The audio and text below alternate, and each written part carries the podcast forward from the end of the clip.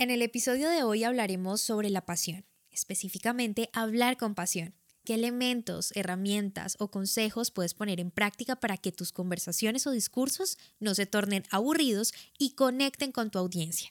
Esto y mucho más en el episodio de hoy.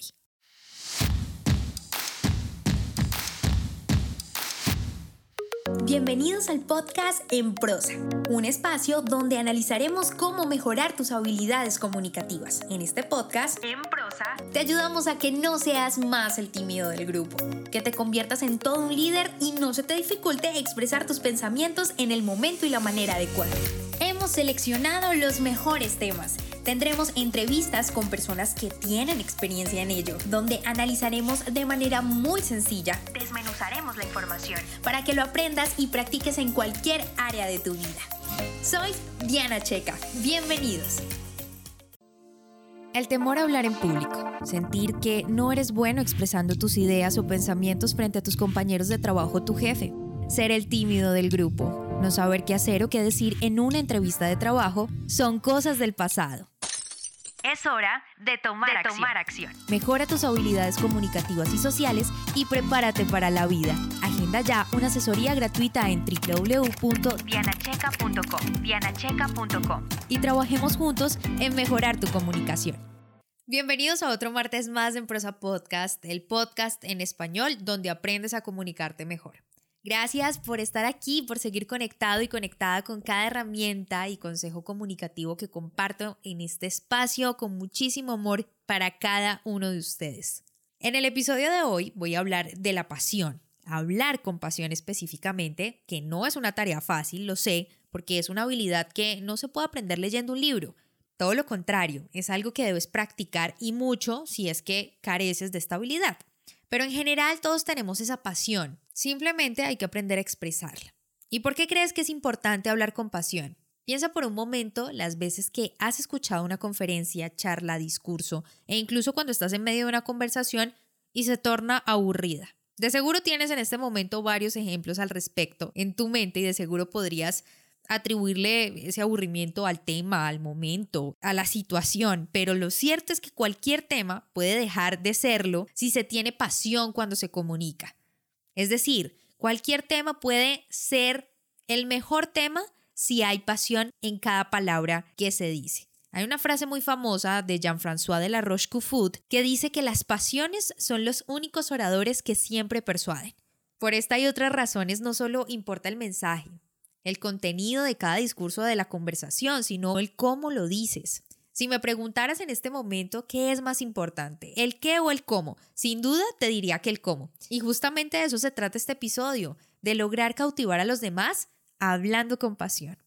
Ahora bien, hemos hablado de pasión, pero ¿a qué le podrías llamar pasión o cómo podemos definirla? Es difícil encontrar pasiones, lo sé, y siempre he escuchado frases como sigue tu pasión, que tu pasión sea tu motivación, pero si te detienes por un momento y reflexionas sobre qué es eso que te apasiona, resulta desafiante responder.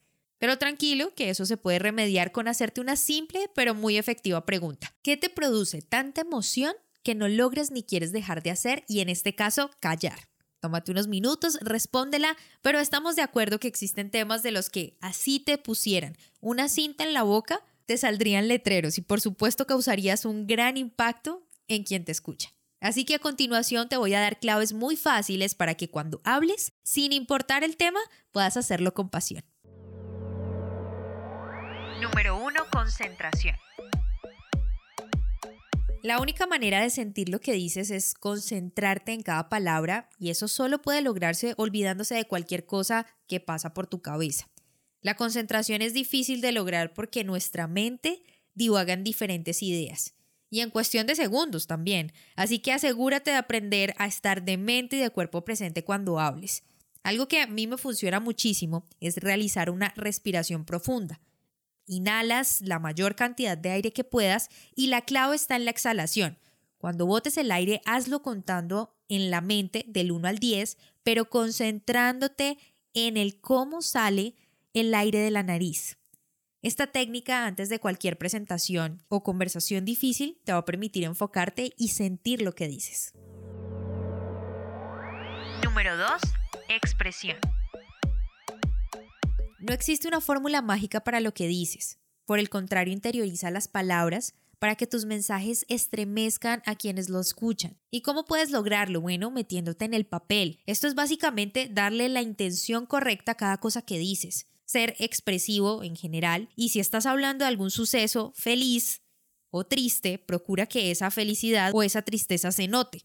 Lo digo y puede sonarte gracioso, pero es que existen personas con las que no sabes si están tristes, enojadas, felices, son demasiado inexpresivas, pero tranquilo, no te preocupes que esto también tiene solución, así que puedes pararte frente al espejo y practicar dos cosas. Número uno, vocalizar más, abrir la boca para que se vea tu gesticulación. Y número dos, pararte frente al espejo y reírte, hacer gestos de tristeza, enojo y cualquier otra emoción que se te ocurra para que seas mucho más expresivo. Esto requiere mucha práctica, es cierto, porque en un principio te vas a sentir extraño y no van a ser genuinas esas expresiones, por el contrario van a ser y sonar bastante fingidas o verse bastante fingidas, pero con el tiempo te vas a dar cuenta que será de mucha utilidad para hablar con pasión. Número 3. La técnica. Hablar en público se debe hacer con estrategia. Por eso la técnica al hablar es importante y necesaria. Pero eso sí, ojo aquí, manteniendo un balance entre las emociones que mencionamos en el punto anterior y la técnica al expresarte. Con técnica me refiero a las reglas o los condicionamientos que se tienen o se deben hacer para al moverse, cuando proyectas tu voz, etc. Y es que cuando se tiene mucho exceso de técnica, se corta la pasión. No sé si alguna vez hayas visto estos oradores tan perfectos, tan perfectos y precisos, que toda su pasión queda por fuera al hablar. Parece que tuvieron todo aprendido y preparado, que nada es genuino y lo que dicen se vuelve pesado para quien lo escucha. El tema se vuelve aburridor, ladrilludo. Así que mi recomendación es que encuentres ese punto de equilibrio entre la técnica y la emoción. Número 4. Transmitir.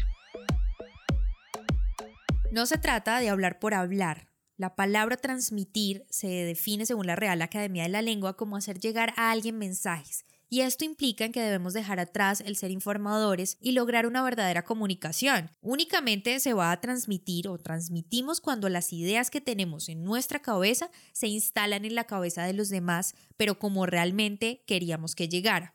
Ejemplo, muy sencillo. Las personas suelen usar frases en medio de las conversaciones diciendo que malinterpretaste lo que se te dijo o que no entendiste a qué se refería cuando hablaba de esto o aquello. Y aquí quiero aclarar algo en este episodio y podemos abrir debate si ustedes quieren, pero el problema no es solo de quien recibe el mensaje, es principalmente de quien lo expresa. Si quieres que te entiendan algo debe ser simple y también concreto. Ejemplo nuevamente, y este lo he usado en otras ocasiones. Estás con tu pareja y te dice él o ella que quiere o desea que le ayudes más. Es un mensaje simple, pero cero concreto.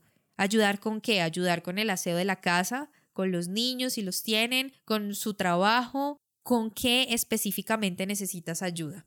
Así que ser efectivo en tus mensajes te va a ayudar a transmitir mejor y esto a su vez a hablar con pasión. Número 5. Ejemplos personales.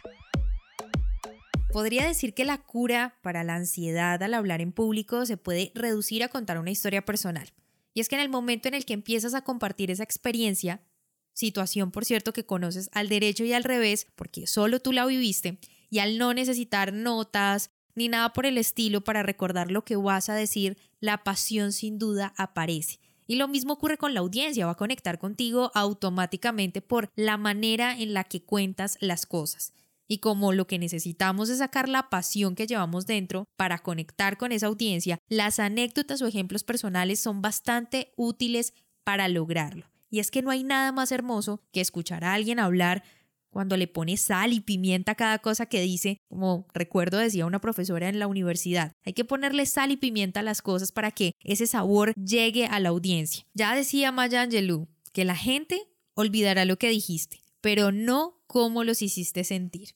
Para hablar con pasión es necesario aprender a concentrarte, encontrar un balance perfecto entre la técnica y las emociones, también transmitir realmente un mensaje y por supuesto usar ejemplos personales para lograr una conversación o un discurso que conecte con tu audiencia. Así que anímate a dejarme tus experiencias poniendo en práctica estos consejos en Emprosa Podcast. Y si quieres aprender a mejorar y a desarrollar tus habilidades comunicativas, recuerda que en www.dianacheca.com puedes agendar una asesoría para que trabajemos en esas metas comunicativas. Por lo pronto, tú y yo tenemos una cita en el próximo episodio. El temor a hablar en público, sentir que no eres bueno expresando tus ideas o pensamientos frente a tus compañeros de trabajo o tu jefe, ser el tímido del grupo, no saber qué hacer o qué decir en una entrevista de trabajo, son cosas del pasado. Es hora de tomar, tomar acción. Mejora tus habilidades comunicativas y sociales y prepárate para la vida. Agenda ya una asesoría gratuita en www.dianacheca.com. Dianacheca.com. Y trabajemos juntos en mejorar tu comunicación.